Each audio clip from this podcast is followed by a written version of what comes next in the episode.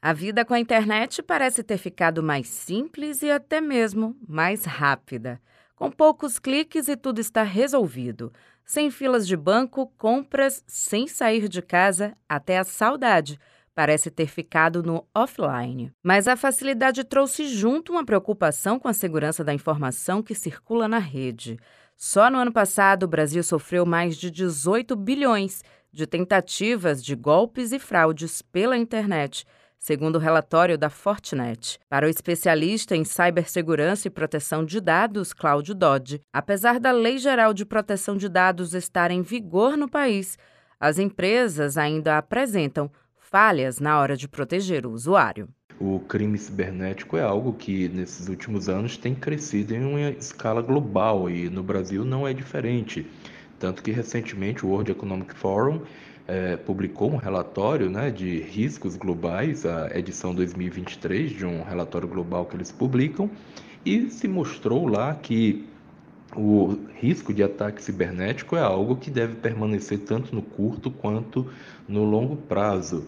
Dito isso, é óbvio que quando as empresas seguem ali as questões de segurança que estão previstas na Lei Geral de Proteção de Dados Pessoais, elas acabam se tornando muito mais resilientes aí contra crimes cibernéticos. Então, pelo contrário, a LGPD é algo que fomenta não é, a segurança da informação.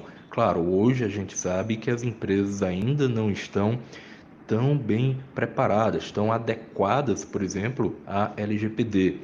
E na hora de fazer o login, vale redobrar o cuidado. Qualquer distração do usuário pode custar caro. O especialista dá dicas de segurança. Utilizar senhas com uma boa complexidade, é, incluindo letras, números, caracteres maiúsculos, minúsculos, caracteres especiais. Combinar isso com o que se chama de autenticação multifator tá? É algo que já é permitido na maioria das plataformas, principalmente em redes sociais, você não paga nada mais por isso e fica bem mais protegido, é muito importante. Autêntico manter um bom antivírus, seja no teu aparelho de smartphone, seja no teu computador, manter um bom antivírus com assinatura atualizada, manter o teu sistema operacional e aplicações atualizadas é sempre muito importante. A maioria dos fabricantes, desenvolvedores de software tem disponibilizado com certa regularidade atualizações que muitas vezes corrigem aí falhas de segurança, tá?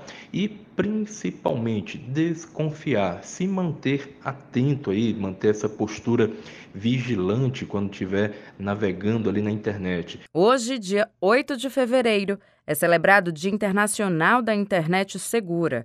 Mas a segurança na rede deve ser mesmo diária. As vítimas de crimes digitais podem registrar gratuitamente o boletim de ocorrência no site da delegacia virtual.cinenesp.gov.br. Juliana Rodrigues para Educadora FM.